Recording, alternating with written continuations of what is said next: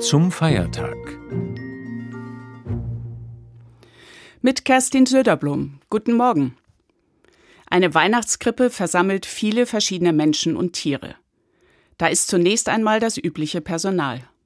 Maria, Josef, das Jesuskind, Ochs und Esel, Schafe und Kamele.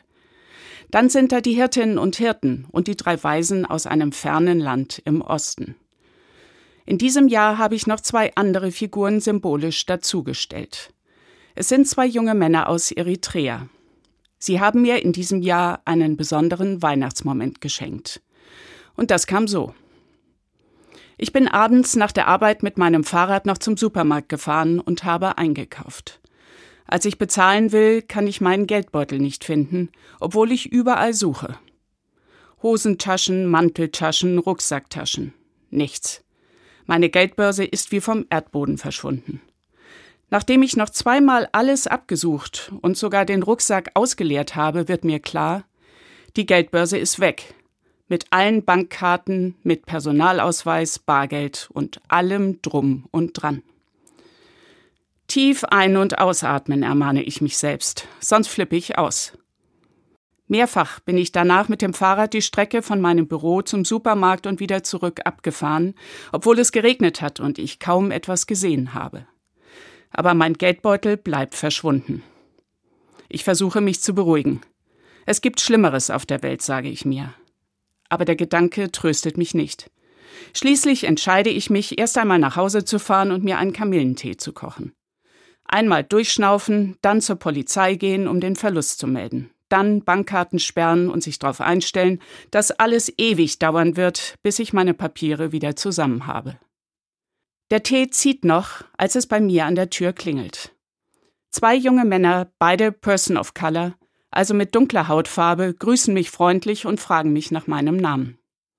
In der Hand halten sie meinen Geldbeutel, den sie irgendwo auf der Straße gefunden haben. Die beiden lachen mich an, und ich hätte sie umarmen können. Beide erzählen mir stolz, wie sie mit Hilfe meines Personalausweises meine Adresse herausgefunden haben.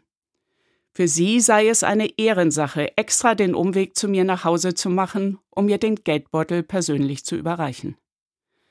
Wir unterhalten uns noch eine Weile. Sie heißen Luam und Jemal und sie kommen aus Eritrea.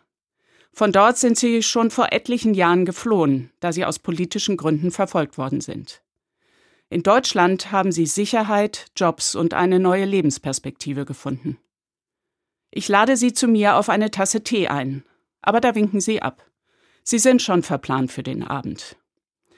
Ich bedanke mich herzlich, gebe den beiden ein ordentliches Trinkgeld in die Hand, dann ziehen die beiden fröhlich ihrer Wege. Ich schaue ihnen nach und denke, Luam und Jemal werden auf der Straße vermutlich häufiger von der Polizei kontrolliert als Paul und Ben von nebenan. Und wahrscheinlich hätte auch ich selbst sie eher kritisch beäugt und misstrauisch auf meine Geldbörse aufgepasst. Der Gedanke beschämt mich. Und gleichzeitig und umso mehr feiere ich diesen Moment der Freude. Denn diese beiden jungen Männer sind an jenem verregneten Abend für mich definitiv zu meinem persönlichen Weihnachtsboten geworden. Sie haben mich an den Geist von Weihnachten erinnert, an Hilfsbereitschaft, Freundlichkeit und Mitmenschlichkeit. Diese Erfahrung zeigt, jedes Jahr beziehen ganz unterschiedliche Menschen die Weihnachtsbotschaft auf ihr eigenes Leben und werden dadurch selbst zum Teil der Weihnachtsgeschichte. Auf diese Weise kommen zum ursprünglichen Krippenpersonal immer wieder andere Menschen hinzu geliebte Menschen, die wichtig sind im Leben und ohne deren Einsatz so ein Weihnachtsfest gar nicht funktionieren würde. Ärzte, Pfleger und Krankenschwestern nachts auf der Intensivstation. Personal in Bussen und Bahnen, in diakonischen Einrichtungen und Schulen, in der Dienstleistung und in Betrieben. Die Hebamme, die bei der schwangeren Frau ist, wenn sie das Kind gebiert. Sozialarbeitende, die Drogensüchtige oder Wohnungslose unterstützen. Polizei, Feuerwehr und so viele andere, die haupt- und ehrenamtlich dafür sorgen, dass menschliches Zusammenleben gelingt, und zwar mit Kopf, Herz und Hand. Und so kommt auch Jesus jedes Jahr in der heiligen Nacht auf die Welt, mitten hinein ins konkrete Leben. Damit werden diejenigen, die Weihnachten feiern, zu modernen Hirtinnen und Hirten, die, wie damals, von den Engeln gerufen werden und die Geburt Jesu bezeugen. In diesem Jahr sind das für mich Luam und Jemal aus Eritrea. Und für sie mögen es andere sein, die mit an der Krippe stehen und die Weihnachtsbotschaft in ihr Lebensumfeld bringen. Ihnen allen wird an Weihnachten zugerufen, Fürchtet euch nicht, denn ich verkündige euch große Freude. Gott ist Mensch geworden und bringt Licht und Hoffnung in die Welt. Diese Weihnachtsbotschaft wird auch in den vielen Krippen weltweit immer wieder neu dargestellt. Und damit kommt die Weihnachtsgeschichte tatsächlich ganz handfest auf die Marktplätze und in die Wohnzimmer der Menschen. Mit Holzfiguren, Krippe und Stroh, Ochs und Esel und dem Stern über dem Stall. Die Krippendarstellungen spiegeln dabei ganz selbstverständlich das jeweilige soziale Umfeld, die Region und Kultur. Da wird Jesus zum südafrikanischen, mexikanischen oder koreanischen Baby. Das ist nicht nur Folklore, sondern zeigt eindrücklich und konkret, Gott wird an Weihnachten einer von uns, nimmt menschliche Gestalt an, bekommt menschliche Züge, und die sehen dann halt auch so aus wie die Menschen. Ganz verschieden. Deshalb finde ich die Krippendarstellung in der Advents- und Weihnachtszeit auch so spannend.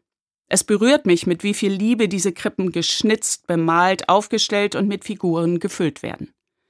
Erst sind es nur Ochs und Esel und ein paar Hirten auf dem Feld.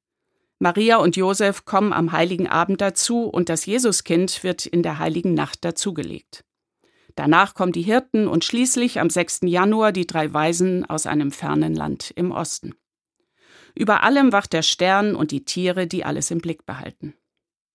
In manchen Städten gibt es ganze Krippenwege durch die Innenstädte. Dort werden in der Adventszeit Krippen von ganz verschiedenen Künstlerinnen und Künstlern aufgestellt. Ich erinnere mich an eine Krippe, die auf einem Rettungsboot voll mit Geflüchteten auf dem Wasser stand. Eine andere Krippe hat mitten auf einer Müllhalde gelegen. Es gibt Krippen in Zelten, in Iglus, in einem Hochhaus oder in einer Garage. Diejenigen, die die Krippen bauen, orientieren sich an ihren eigenen Lebensorten. Es sind aber nicht nur die Orte der Krippen, die von alters her an verschiedene Lebensorte in der ganzen Welt versetzt worden sind.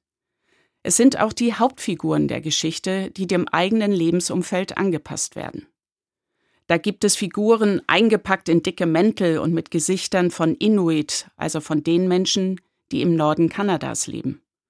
Es gibt Figuren mit asiatischen Gesichtszügen, die Saris und Seidentücher tragen. Es gibt Figuren mit Alltagskleidern, die auch ich tragen könnte. Jeans, Pullover, Sportschuhe in einer Wohnung irgendwo in Europa. Und dann gibt es Figuren, deren Haut schwarz ist und die vor afrikanischen Zelten das neugeborene Kind bestaunen und feiern. Und es gibt dunkelhäutige Menschen vor einem Beduinenzelt oder einer einfachen Unterkunft, wie sie auch heute noch in Bethlehem zu finden ist. Die Gesichtszüge sind verschieden, aber allen steht die Freude über das neugeborene Kind ins Gesicht geschrieben. Ja, sage ich mir, so kommt die Weihnachtsbotschaft immer wieder neu in die Welt, indem überall auf der Welt der Stern von Bethlehem in die Leben der Menschen hineinleuchtet und von etwas Besonderem erzählt. Von einem einfachen Kind, das geheimnisvoll und wehrlos zu sein scheint und von dem trotzdem ein intensives Licht und eine besondere Kraft ausgeht. Die Geschichte erzählt von der Zuversicht, dass nicht Militärmacht und Gewalt, sondern ein friedliches und respektvolles Miteinander, Hilfsbereitschaft und Mitmenschlichkeit wichtig sind im Leben. Egal, ob die Weihnachtsboten Hirten aus Bethlehem sind oder Luam und Jemal aus Eritrea, egal, ob sie aus Nazareth, Bangkok oder Buenos Aires kommen. Egal, ob sie schwarz sind oder weiß, jung oder alt, männlich, weiblich oder divers, queer oder hetero, Sie alle werden zu Botinnen und Boten dieser wunderbaren Geschichte von dem Kind in der Krippe. In diesem Sinne wünsche ich Ihnen und uns allen friedliche und gesegnete Weihnachten. Kerstin Söderblum aus Mainz, Evangelische Kirche.